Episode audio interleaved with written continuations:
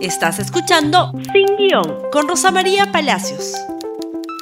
Muy buenos días y bienvenidos nuevamente a Sin Guión. Empezamos la semana.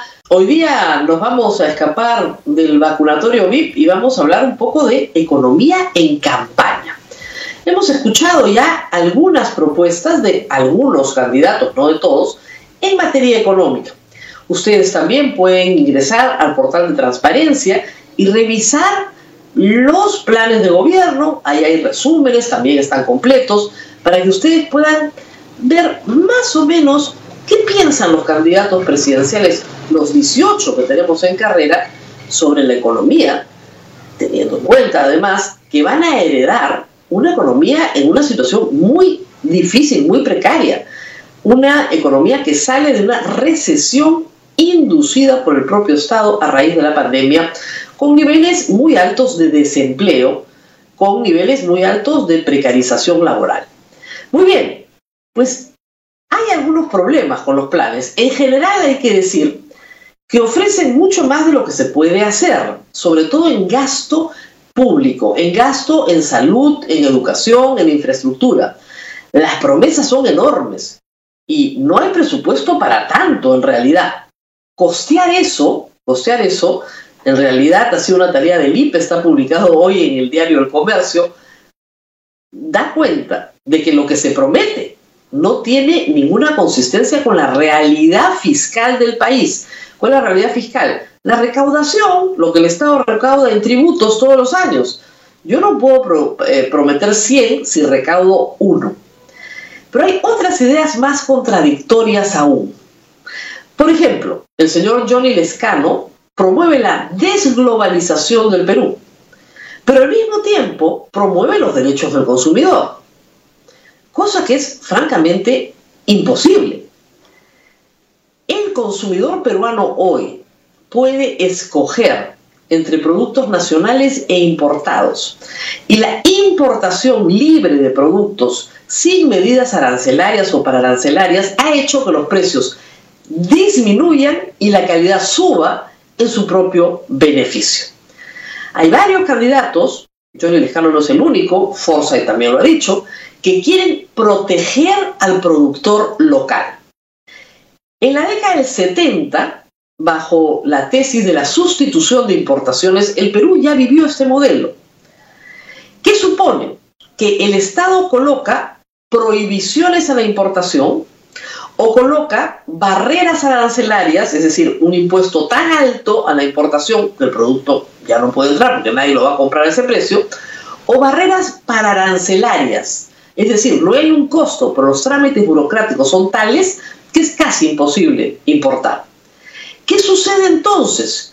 Que el productor local, el que sí tiene el permiso, la licencia, la producción, no tiene competencia el Estado le da un mercado cautivo para él, para ellos, para el grupo. Y pueden poner el precio que quieren y la calidad que quieren y el consumidor no tiene más remedio que consumir. Es francamente contradictorio, pero francamente contradictorio, decir que defiendes al consumidor y que proteges a la industria nacional.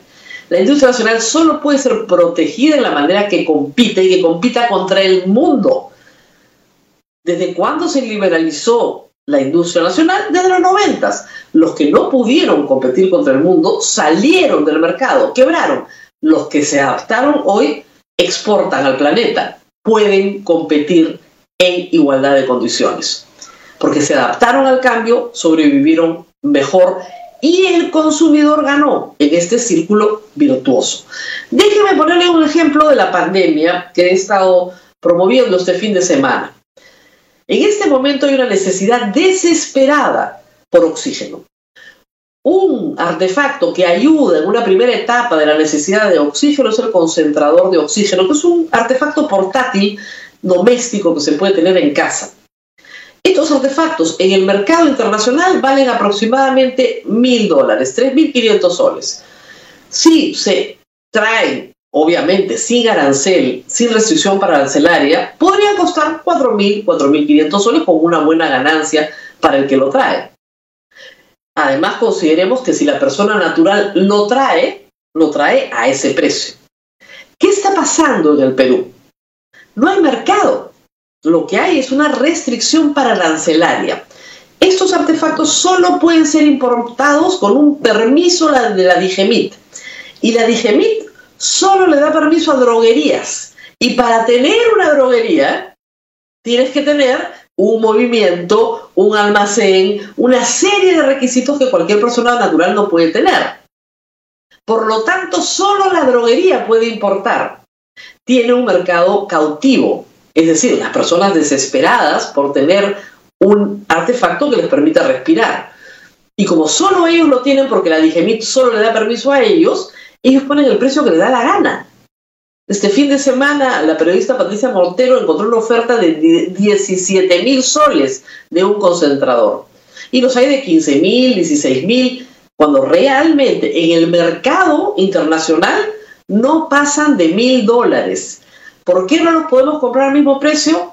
Porque el Estado pone una barrera arancelaria para proteger a quién? Al distribuidor local les garantiza un mercado. ¿Ven por qué no funciona la idea de Johnny Lescano? La desglobalización ataca los derechos fundamentales del consumidor. Es grave. El ministro Ugarte, en este caso concreto, ha dicho que va a hacer lo posible porque Digemit agilice los trámites. No le creo. Las personas responsables en Digemit por el ensayo clínico, la persona responsable, la directora, se vacunó. Está en el vacunatorio VIP ¿Ustedes creen que le preocupa la salud de todos los peruanos? No, le preocupa la suya. Y el resto, bien, gracias. Un decreto de urgencia que elimine el trámite de registro sanitario para los concentradores de oxígeno por seis meses, nada más, ¿no sería lo lógico? ¿No pondría a miles de personas naturales, aunque sea hacer una apoyada para juntar la plata y traer el concentrador?